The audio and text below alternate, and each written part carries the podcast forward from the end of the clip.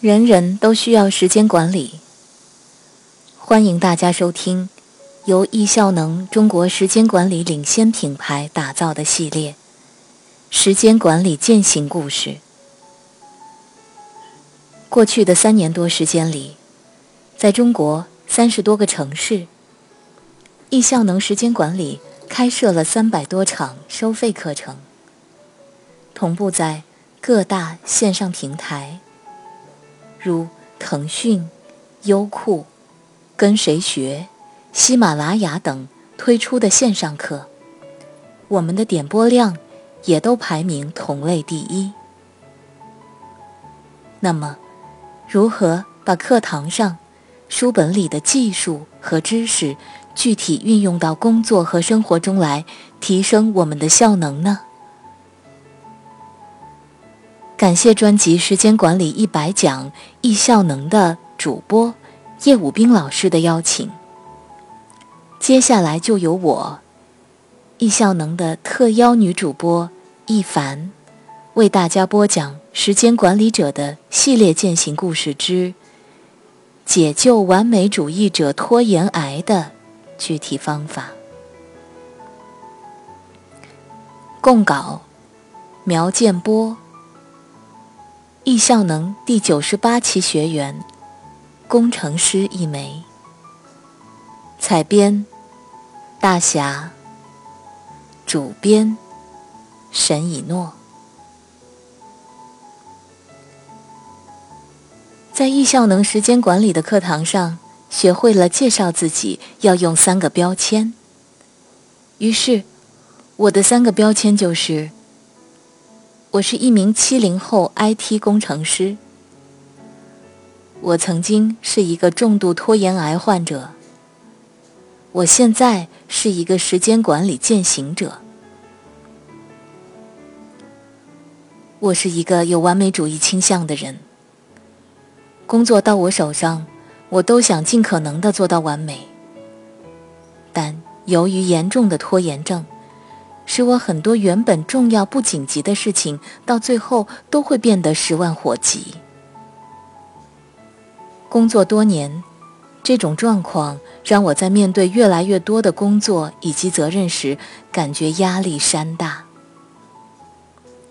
我常常在每天身心俱疲的结束工作后，回想自己今天都干了什么时，头脑一片空白。也正因如此，每次写的工作总结都不知所云。那天风和日丽，我下定决心要改变现状。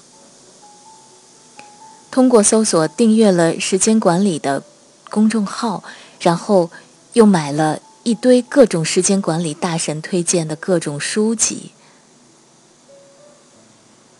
然而。看完书之后，我的生活依然混沌不堪，因为我根本没有办法将书里教授的技巧落地呀。然后，我又去参加了一些线上活动，远距离的沟通一开始还有效，但慢慢的，我又辗转回到了原点。再后来。我就决定花两天的时间去参加一下易效能时间管理课的线下课程，跟大师面对面学习时间管理的精华。两天的线下课程，我学到了很多内容，摘其精华就是：一，每天要事第一，吃掉三只青蛙；二。运用番茄工作法，二十五分钟专注工作。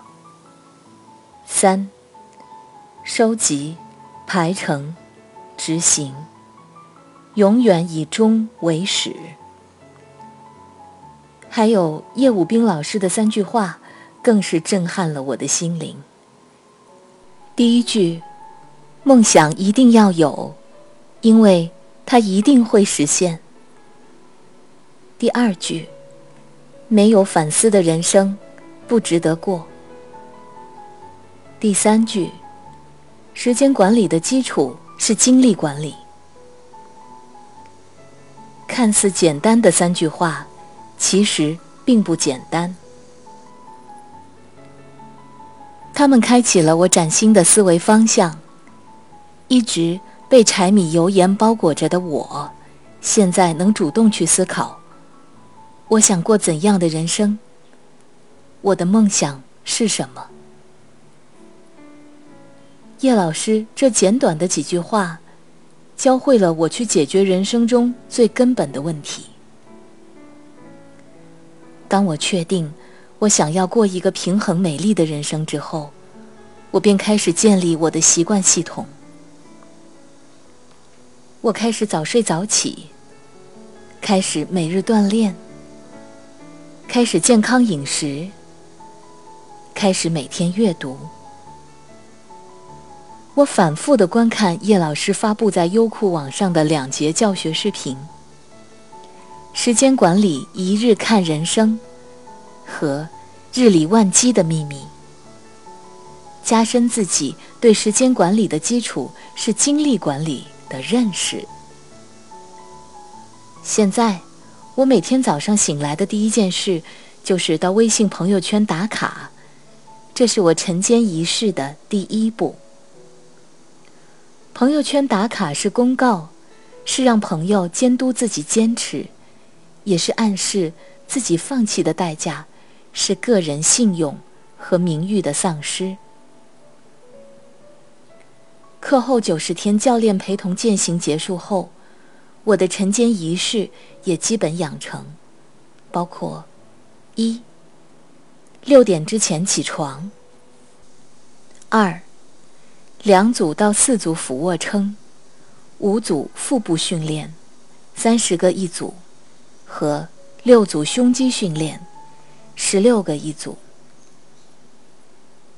三、吃早饭。四，出门上班。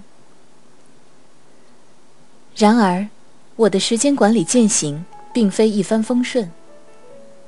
春节长假，我又走回到能量的低谷。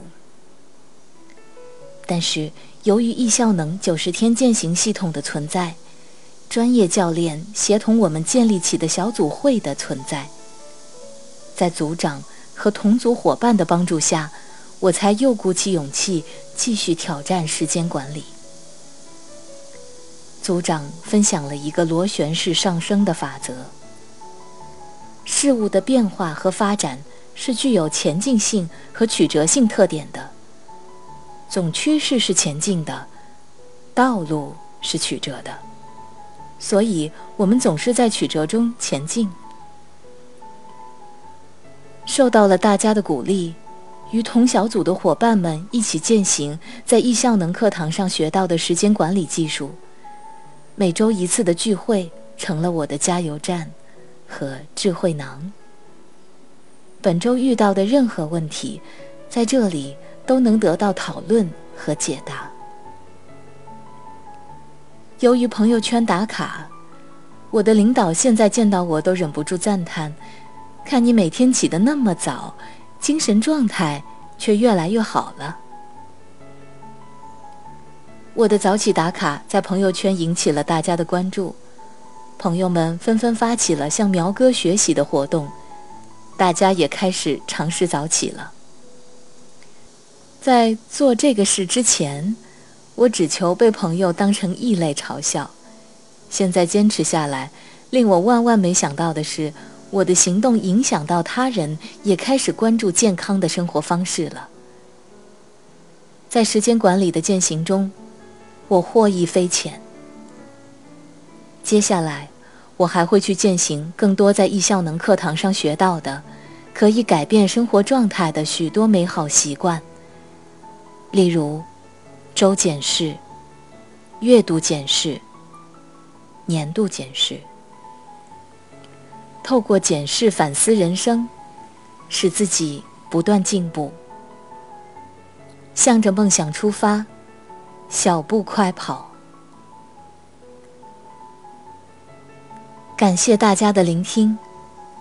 如果觉得今天我们的故事对您的时间管理践行有帮助，欢迎转发我们的节目到朋友圈，也欢迎大家订阅本专辑，获得我们每天节目的更新提醒。节目文字版内容，请关注微信公众号“时间管理”，有“易效能”三个字的金色图标就是了。进入公众号，输入“案例”两个字，就能收到节目文字版的推送。下节我们精彩继续。